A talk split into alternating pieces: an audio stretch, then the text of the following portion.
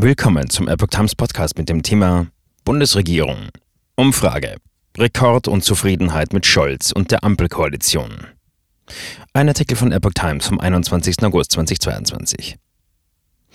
Bundeskanzler Olaf Scholz und seine Ampelkoalition sind auf die schlechtesten Beliebtheitswerte seit ihrem Amtsantritt im Dezember gesunken. Laut einer Umfrage des Meinungsforschungsinstituts INSA für die Bild am Sonntag sind 62 Prozent der Menschen in Deutschland mit der Arbeit von Scholz unzufrieden, so viele wie nie zuvor.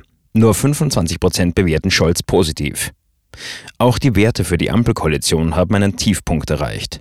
65 Prozent sind mit der Arbeit der Bundesregierung unzufrieden, nur 27 Prozent zufrieden. Anfang März waren noch 46 Prozent der Menschen in Deutschland mit Scholz Arbeit zufrieden und nur 39 Prozent unzufrieden.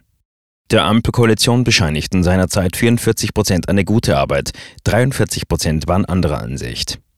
Bei einer Direktwahl des Bundeskanzlers würde Scholz derzeit nur auf Platz 3 landen.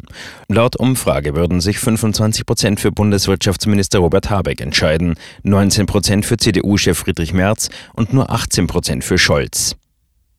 Union liegt vor Grünen und SPD. Die Unionsparteien können unterdessen in der Wählergunst weiter zulegen. Im Sonntagstrend, den INSA wöchentlich für die Bild am Sonntag erhebt, kommen CDU und CSU auf 28 Prozent. Das ist ein Prozentpunkt mehr als in der Vorwoche. Damit liegt die Union sieben Punkte vor den Grünen, die 21 Prozent erreichen.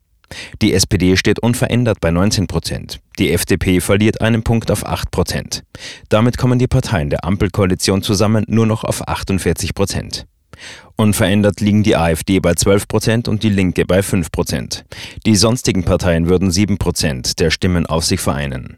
INSA hat für die repräsentativen Umfragen von Montag bis Freitag 1427 Menschen und am Freitag 1002 Menschen befragt. Die maximale Fehlertoleranz liegt demnach bei plus minus 2,8 Prozentpunkten.